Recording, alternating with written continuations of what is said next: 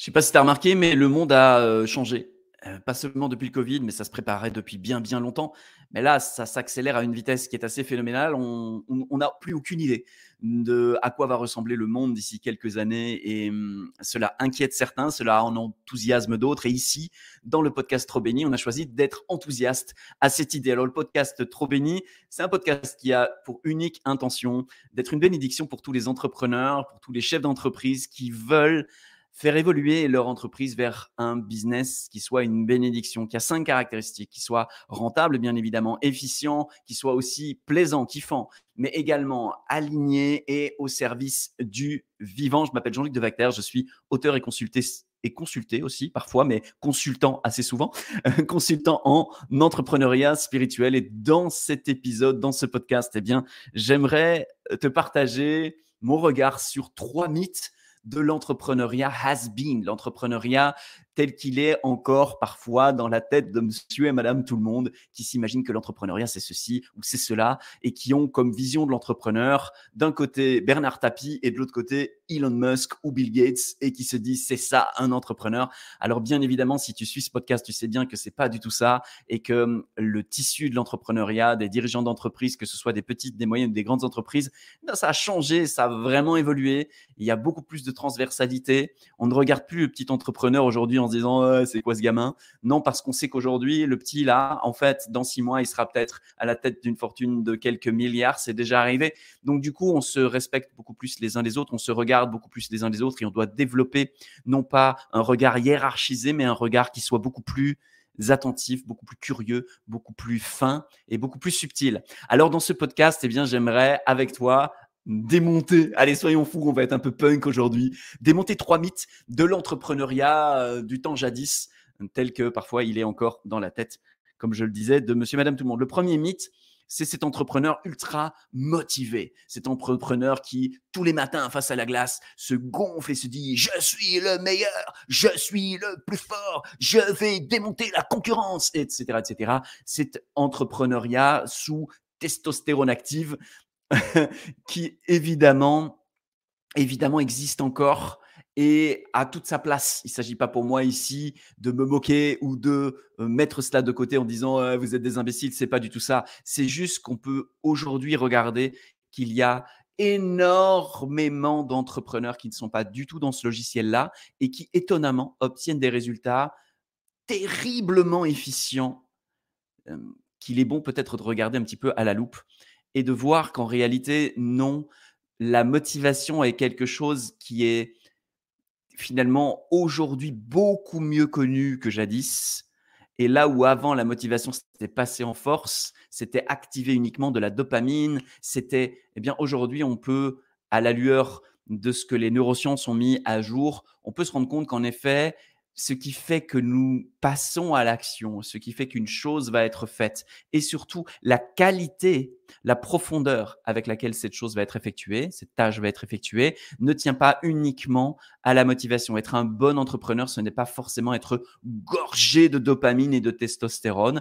Il y a aussi des entrepreneurs euh, que ce soit des femmes ou des hommes qui travaillent d'une autre manière et qui font des choses extraordinaires, qui sont des grands faiseurs, des grands, des, personnes qui sont capables d'amener des choses dans la matière de très grande envergure sans forcément être dans la motivation.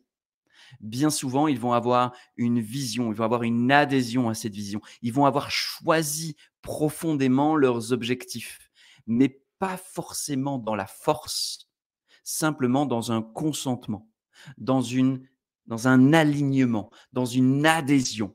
Et quand on est, on consent à ce qu'on est en train de faire, on est mille fois plus efficient, mille fois plus inspiré. Et avec la même énergie dépensée, on va générer infiniment plus de résultats. Et là, on n'a pas besoin de très gros muscles, on a juste besoin d'un levier. Si on a un levier suffisamment grand, comme disait Archimède, j'espère pas me tromper, euh, comme il disait, donnez-moi un levier assez grand et un point d'appui et je vous soulèverai le monde avec ma propre force. En gros, ce qu'il était juste en train de dire, c'est si j'avais un levier et un point d'appui, juste avec ma force, je pourrais soulever le monde. Donc, c'est vraiment le, fait de comprendre ça, c'est le fait de comprendre aussi que si nous avons des leviers d'une qualité 10 fois, 100 fois, 1000 fois supérieure, la force, donc la puissance de la motivation, devient tout à coup un élément presque négligeable. Et avec un tout petit peu de motivation, on peut, si on a un levier suffisamment puissant, générer des résultats mille fois supérieurs. Donc, ce paradigme de la motivation, de l'entrepreneur surmotivé, de l'entrepreneur surexcité, presque dopé, eh bien, cette vision-là, elle est en train de très fortement évoluer aujourd'hui et nombreux, nombreux succès, nombreux succès de l'entrepreneuriat aujourd'hui le démontrent. Premier mythe que j'avais envie de démonter, vous n'avez pas besoin d'être motivé. Tu n'as pas besoin d'être motivé. Par contre, tu as besoin en effet d'avoir pleinement choisi d'être en adhésion, d'être dans le consentement avec tes objectifs, ta vision, ton client, tes offres, tout ce que tu poses, tout ce qui est de l'ordre de la décision du chef d'entreprise, si cela est choisi, cela aura mille fois plus d'impact que si cela est quelque chose derrière quoi on court espérant l'atteindre. Alors, deuxième mythe, de l'entrepreneuriat has been, c'est la planification linéaire. Dans un monde extrêmement volatile, qui est celui dans lequel nous nous trouvons, faire une planification linéaire, très structurée, avec le point A qui doit d'abord être terminé pour qu'on puisse enchaîner sur le point B, qui lui aussi doit être terminé pour qu'on puisse enchaîner au point C, qui lui aussi doit être complètement terminé pour qu'on puisse enchaîner au point D, un petit peu à la façon des chaînes industrielles des années de l'industrie.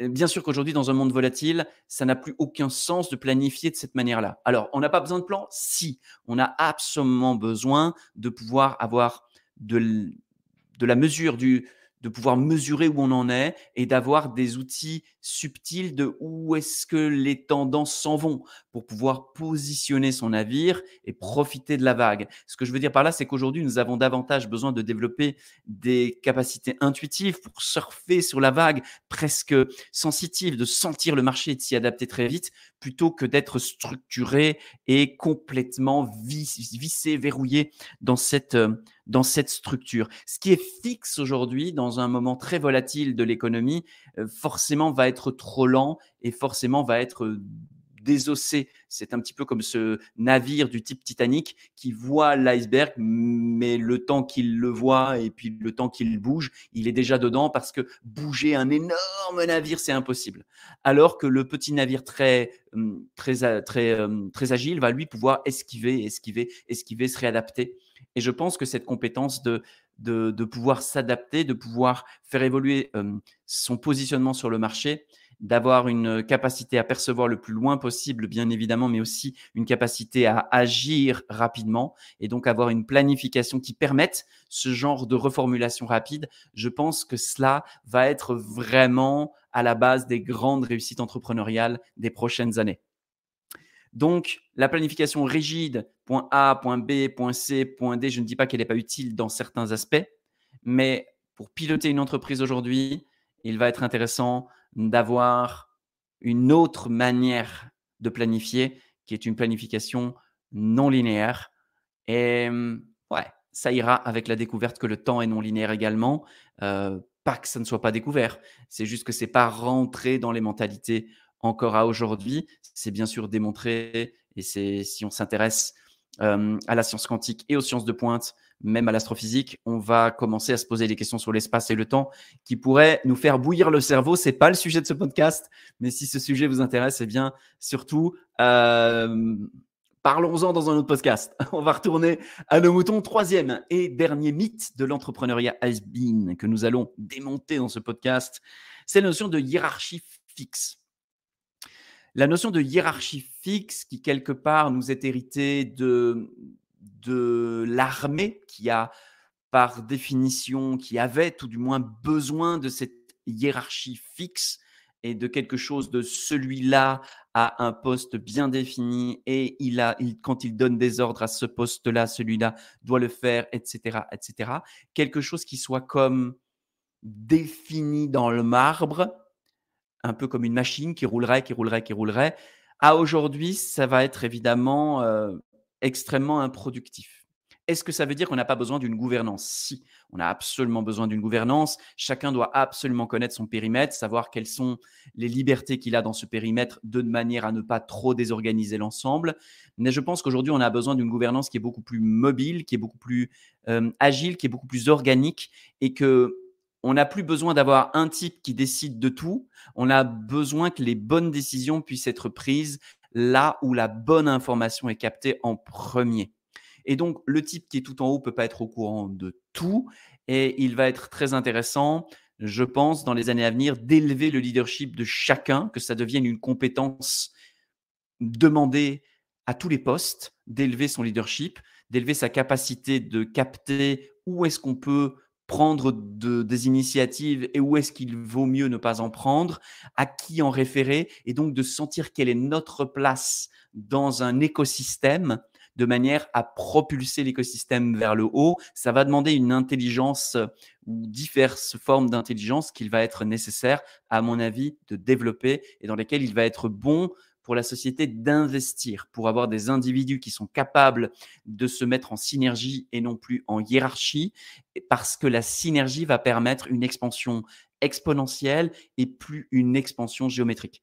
Pour qu'on ait cette expansion exponentielle d'intelligence, d'inspiration, de nouvelles idées et de capacités nouvelles à les mettre en œuvre, ça va vraiment nécessiter cette mise en synergie. C'est la raison pour laquelle cette euh, hiérarchie fixe qui caractérisait l'entrepreneuriat has been, eh bien aujourd'hui va faire place à une gouvernance plus dynamique, une gouvernance plus instinctive et en même temps définie, délimitée, mais qui laisse à chacun le, plus de responsabilité sur son périmètre et une capacité à mieux, euh, à mieux dialoguer avec les différentes bulles pour que ça puisse vraiment créer l'efficience que l'on trouve dans cet extraordinaire organisme quand on l'étudie et où on fait waouh, ceci n'est pas hiérarchisé de manière fixe, ceci est extraordinairement organisé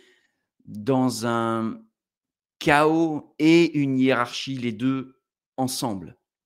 J'ai à cœur de mettre ensemble l'entrepreneuriat et la spiritualité, eh bien, c'est bien de cela dont il s'agit aujourd'hui, mettre des choses ensemble qui semblent peut-être à, à première vue ne rien avoir à faire, mais en les mettant ensemble, faire naître une troisième qui est l'union des deux et l'union de deux choses, comme le dirait mon collègue mon compatriote Jean-Claude Van Damme, 1 plus 1 égale 11. Eh oui, 1 plus 1 égale 11. Donc, à partir de là, on peut vraiment accéder à un autre espace.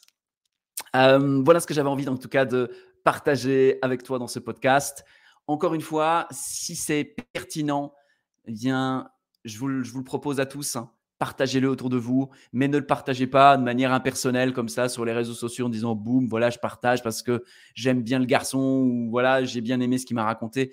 C'est vraiment, moi j'ai vraiment à cœur que ce podcast atteigne les bonnes personnes au bon moment et la meilleure façon qu'elle le fasse, c'est que vous puissiez autour de vous, eh bien, le faire circuler auprès des personnes pour qui c'est fait, à qui ça parle et qu'on puisse tous ensemble bâtir un entrepreneuriat spirituel qui soit une bénédiction pour tous, toutes et tout au service du vivant, aligné, efficient, rentable et kiffant. Si vous avez kiffé, faites-le tourner autour de vous. Quant à moi, eh bien, j'ai kiffé et c'est la raison pour laquelle je m'en vais eh bien, euh, vous retrouver très prochainement dans un nouveau podcast.